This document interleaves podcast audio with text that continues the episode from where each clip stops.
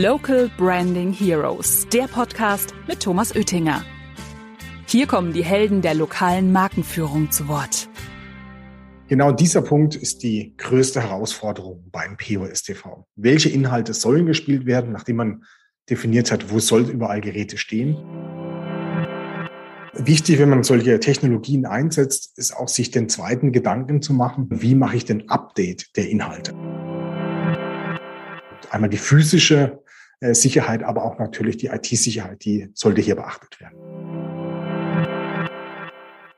Hier ist euer Thomas Oettinger. Herzlich willkommen zum Local Branding Heroes Podcast. Heute bin ich ohne Interviewpartner, sondern mache einen kleinen Impuls zum Thema POS TV.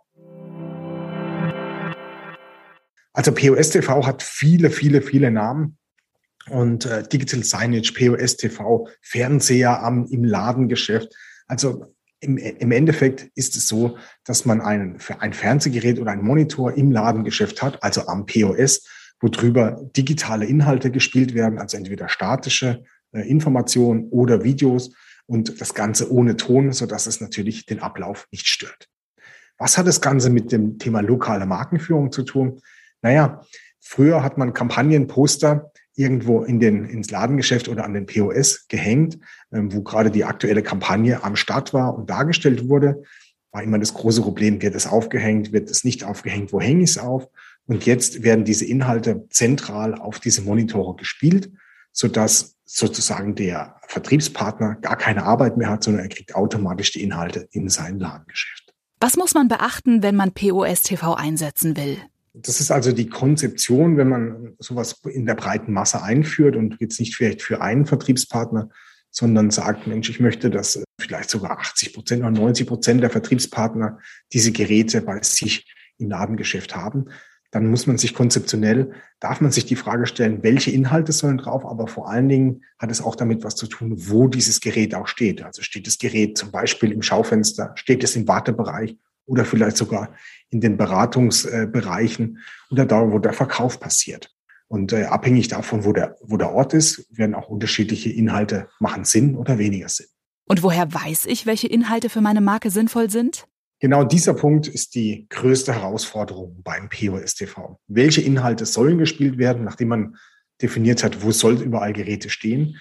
Und äh, diese Inhalte war eigentlich der Hemmschuh für die letzten Jahre, diese, diese, diese tolle Technologie auch in den Einsatz zu kriegen und äh, sich diese Gedanken zu machen, was spiele ich? Also ist es ein Film? Ist es nur die Kampagne? Sind es Inhalte, die lokal sinnhaft sind? Sind es, ähm, ja, welche, welche Inhalte kann ich denn überhaupt zur Verfügung stellen und was möchte eigentlich mein Vertriebspartner für Inhalte, dass man ihn in seinem Sales oder in seiner Beratung auch unterstützen kann?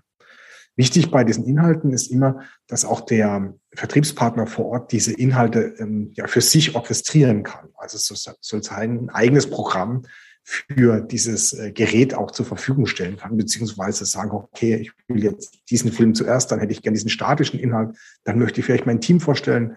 Ein anderer Vertriebspartner sagt, nee, also zuerst immer mein Team, dann sollen die Kampagnen kommen und dann soll vielleicht meine Services kommen. Also das heißt, man braucht eine gewisse Flexibilität und auch eine Flexibilität von der Marke zu sagen, ich stelle Inhalte zur Verfügung. Es gibt vielleicht auch ein Standardprogramm für die jeweiligen ähm, Geräte, aber auch dem Vertriebspartner die Möglichkeit zu geben, diese ja, Inhalte flexibel ja, zu ordnen.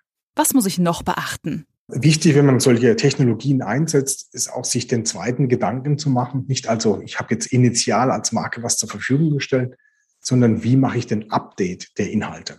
Soll also heißen, ähm, es kommt vielleicht eine neue Kampagne oder es, ein Kampagnenbild äh, läuft vielleicht aus oder es gibt vielleicht einen Fehler, weil, weil vielleicht eine gesetzliche Änderung da ist und ich muss schnell reagieren.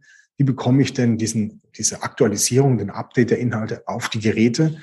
Da gibt es also unterschiedliche Möglichkeiten sozusagen, das äh, über Technologie zu lösen und äh, nicht mehr mit CD oder USB-Stick oder lad dir mal die Inhalte runter. Weil das haben wir in den letzten Jahren erlebt, ähm, dieses Thema ähm, dem Vertriebspartner zu sagen, also es gibt neue Inhalte, lad die mal runter und spiel dir auf deinen Monitor oder auf dein Gerät. Naja, das passiert einfach nicht, weil die Vertriebspartner einfach viele, viele andere Sachen zu tun haben und haben nicht die Sensibilität dafür, ähm, dass vielleicht das nicht äh, funktioniert mit dem alten Kampagnenbild oder dass gerade gesetzlich eine Änderung vielleicht da ist. Ist die Kommunikation denn interaktiv? Die Frage ist einfach, soll es eine Interaktion geben, dann brauche ich auch einen anderen Monitor, dass ich auch Touch machen kann. Die meisten unserer Kunden haben sich aktuell entschieden, keine Interaktion zu machen, sondern eine reine, ich sag mal, digitale Ausspielung, sodass das visuell konsumiert werden kann.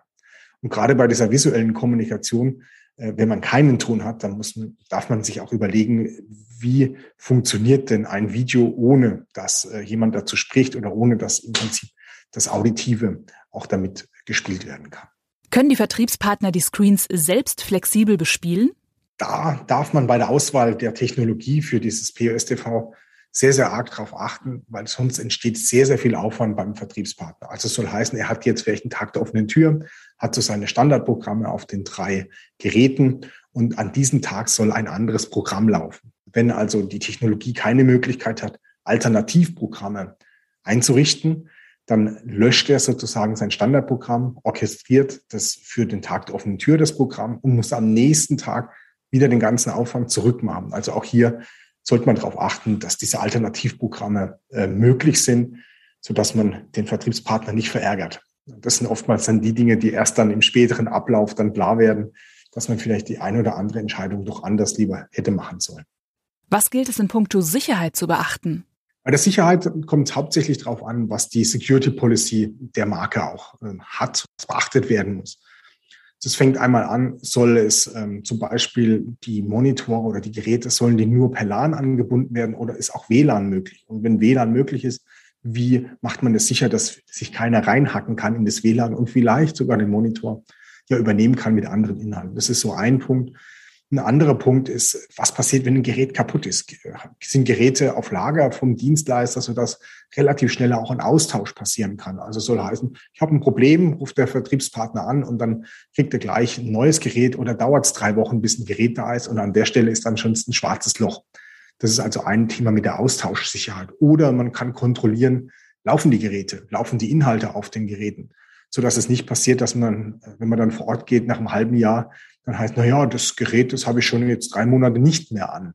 Und äh, dann hat natürlich so ein Gerät auch gar keinen Nutzen, weil die Inhalte nicht gespielt werden können. Das sind also so die Sachen, die man sich ähm, überlegen muss. Und natürlich auch der Ort, wo wird das Gerät aufgestellt?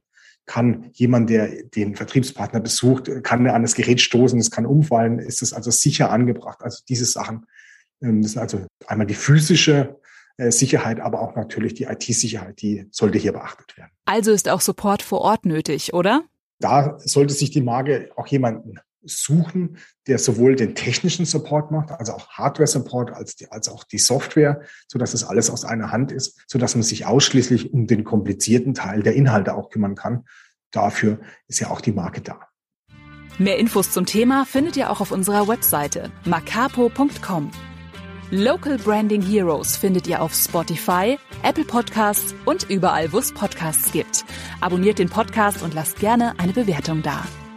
Local Branding Heroes, der Podcast über lokale Markenführung mit Thomas Oettinger.